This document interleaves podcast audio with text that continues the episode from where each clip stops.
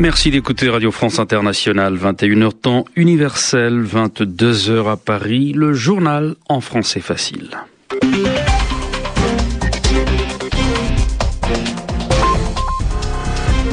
Kasongo Mwema Yamba Yamba. Avec François Mazet, bonsoir. Bonsoir Kassongo, bonsoir à tous. La Tunisie a observé ce vendredi le premier des trois jours de deuil décrétés par le gouvernement de transition en mémoire des martyrs de la Révolution. Mais le syndicat UGTT et la rue ont une nouvelle fois demandé le limogeage, le départ du gouvernement. Quelques 10 000 personnes ont défilé aujourd'hui dans les rues d'Amman en Jordanie pour la première fois. Une manifestation a réuni syndicats, partis politiques de gauche et mouvements islamistes. Alexandre Loukachenko investit aujourd'hui pour un quatrième mandat consécutif à la tête de la Biélorussie. La cérémonie a été boycottée par les États-Unis et l'Union européenne. Le journal en français facile.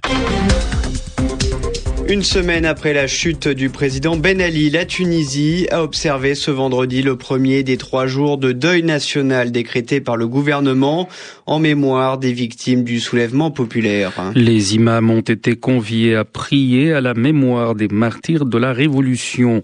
Malgré cette ambiance de recueillement, le syndicat UGTT a réclamé la dissolution du gouvernement de transition et la formation d'un cabinet de salut national sans les ministres de l'ancien régime. Dans le même temps, plusieurs centaines de personnes ont encore manifesté pour exiger la démission du gouvernement de transition. Olivier Roger. À Tunis, la rue n'est pas convaincue par le nouveau gouvernement. Sur le fronton de la primature, les manifestants ont peint un slogan La tête est tombée, le régime doit suivre. Les voitures officielles sont couvertes de tracts et les murs d'inscriptions hostiles à l'ex-parti au pouvoir, le RCD. On veut que les têtes, les symboles de l'ancien régime démissionnent de leur plein gré. S'ils s'attachent au pouvoir, on est là, on sera toujours là pour les faire démissionner. Nous, nous avions affaire à un régime qui est un régime qui est complètement usé. Toutes les couches de la société en souffrent. C'est pour cette raison qu'on trouve aujourd'hui en Tunisie des gens qui sont de toutes tendances, de toutes les composants de la société. Tous les gens sont contre ce régime pour la simple et unique raison que ce régime-là n'a plus aucun sens. C'est un régime qui doit s'effacer de l'avenue Bourguiba jusqu'au bâtiment officiel, des groupes de manifestants circulent librement. La police a pour ordre de laisser faire et certains policiers s'excusent même pour la répression de ces dernières semaines. L'ivresse de la liberté gagne la foule, mais cela n'enlève rien à la détermination du peuple. Le gouvernement est tout sauf populaire. Olivier Roger, Tunis, RFI. Et on l'apprend à l'instant, le Premier ministre Ghanouchi s'engage à quitter la politique après la transition. Nouveau du durcissement des rapports entre l'ONUCI et le camp Gbagbo en Côte d'Ivoire. Les forces de défense indiquent qu'elles fouilleront désormais les véhicules de l'opération des Nations Unies pour vérifier qu'ils ne servent pas de cache d'armes aux forces nouvelles. Il est impensable pour nous de donner de l'armement à aucune des parties. Nous ne sommes pas en position de confrontation, a déclaré pour sa part Amadoun Touré, le porte-parole de l'ONUCI. Et pendant ce temps, Guillaume Soro poursuit sa tournée en Afrique de l'Ouest. Le Premier ministre d'Alassane Ouattara s'est entretenu aujourd'hui à Abuja avec Goodluck Jonathan, le président du Nigeria et de la communauté ouest-africaine. Il est attendu demain à Bamako, au Mali, pour le sommet de l'UEMOA, l'Union économique et monétaire ouest-africaine. Michel Alliomari appelle Israël à mettre fin au blocus de Gaza au nom des valeurs de liberté et de dignité. la ministre française des Affaires étrangères effectuait aujourd'hui sa première visite dans la bande de Gaza. Son cortège a été fortement chahuté par des manifestants palestiniens.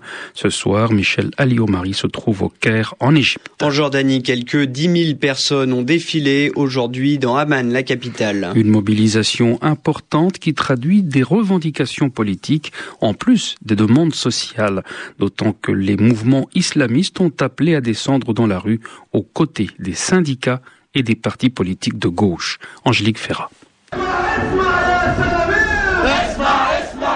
Côté des pancartes du genre On a faim avec un pain accroché ou des faits tout vides, on a vu aussi des slogans appelant à la démission du gouvernement actuel. Rifai, Rifai, du nom du Premier ministre. Écoute, écoute, le peuple ne cédera pas.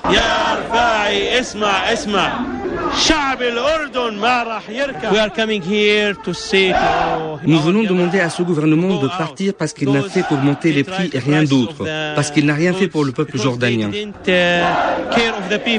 Le Front d'action islamique, parti populaire, a boycotté les dernières élections et il a repris lors de cette manifestation ses slogans politiques de vraies réformes pour une vraie démocratie. Il dénonce toujours la nouvelle loi électorale élaborée pour limiter le vote islamique dans les villes. Ahmed Al-Ayed des Frères musulmans. S'il n'y a aucun changement, on va continuer. Tout le monde devrait se rappeler la Tunisie. Ils ont commencé avec des demandes assez limitées. Et si le gouvernement et le président Ben Ali avaient compris cela à temps, eh bien, rien ne se serait passé. Si on n'a jamais entendu le nom du roi dans le cortège, ce qui peut valoir en Jordanie une arrestation, les messages étaient bien destinés au souverain hachémite. Angélique Ferrat, Amman, RFI. L'actualité du continent européen maintenant, Alexandre Loukachenko a été investi président de Biélorussie ce matin à Minsk. Au pouvoir depuis 16 ans, le dictateur biélorusse entame un quatrième mandat. La cérémonie a été boycottée par les États-Unis et l'Union européenne pour marquer leur désapprobation de la politique de répression menée contre l'opposition. Tudor Tepeneag.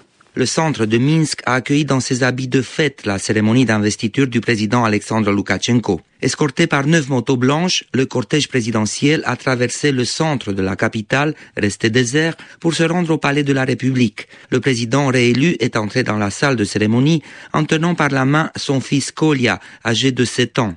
Sur une scène décorée de blanc et or, Alexandre Loukachenko a prêté serment. Il s'est engagé à respecter et préserver les droits de l'homme et la constitution de la Biélorussie.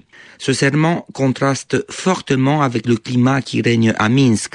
Beaucoup d'opposants et d'ex-candidats à la présidentielle restent en prison. Certains sont accusés publiquement d'avoir voulu renverser le régime avec l'aide de l'étranger. Le président Loukachenko a repris lui-même les accusations de complot à l'encontre de l'Allemagne et de la Pologne. Après le vote du Parlement européen demandant des sanctions contre les dirigeants biélorusses, les ambassadeurs des pays membres de l'Union ont boycotté la cérémonie d'investiture de Loukachenko, tout comme le chargé d'affaires américain. Par contre, l'ambassadeur de la Russie était, lui, bien présent à Minsk. Mercredi, Catherine Ashton, chef de la diplomatie européenne, a menacé d'interdire Alexandre Loukachenko de séjour en Europe s'il ne libère pas les opposants d'ici la fin du mois. En France, le gouvernement va déclassifier les photos et les vidéos sur l'opération militaire française pour tenter de libérer Vincent Delory et Antoine de Léaucourt, les deux Français enlevés le 7 janvier dernier au Niger. Oui, c'est fait parce que plus tôt dans la journée, la commission consultative du secret de la Défense nationale a rendu un avis favorable. Saisi par le procureur de Paris, Alain Juppé, le ministre de la Défense, avait sollicité l'avis de cette commission. À Londres, une affaire d'écoute illégale pousse Andy Coulson à la démission. L'ancien patron du News of the World travaillait pour le Premier ministre David Cameron. Ce journal à scandale avait espionné des personnalités publiques. On parle de 3000 victimes. Muriel Delcroix. Andy Coulson se savait en sursis depuis plusieurs mois et sa démission aussi spectaculaire soit-elle n'est pas tout à fait surprenante. Cet homme de l'ombre conseiller en communication du Premier ministre David Cameron est au centre d'une saga médiatico-judiciaire qui revient régulièrement à la une depuis maintenant cinq ans. En effet, avant de gagner la confiance de David Cameron, Andy Coulson s'était distingué dans une affaire peu reluisante impliquant le News of the World dont il était jusqu'en 2007 le directeur de la rédaction. Ce journal à scandale avait été épinglé en 2006 par la police car l'un de ces reporters spécialistes des affaires royales avaient pratiqué des écoutes illégales avec la complicité d'un détective privé. Tous les deux avaient fait quelques mois de prison et Andy Coulson avait dû démissionner, mais il s'est toujours défendu de toute implication, clamant que le reporter avait agi seul et que ni lui ni sa hiérarchie n'étaient au courant de ces pratiques douteuses. Le problème, c'est que depuis, d'autres témoignages ont démontré qu'Andy Coulson était en réalité parfaitement au courant et qu'il encourageait même ces écoutes illégales. Quant au Premier ministre, il voit lui son protégé partir avec regret. Il l'aura soutenu jusqu'au bout, mais la pression était devenue intenable et fait de son conseiller un véritable handicap pour le cabinet Cameron. Muriel Delcroix, Londres, RFI. Sur le plan social, le personnel navigant de British Airways s'est prononcé en faveur d'une nouvelle série de grèves. Le mouvement social qui avait fortement, fortement perturbé l'activité de la compagnie aérienne britannique l'année dernière était jusque-là suspendu.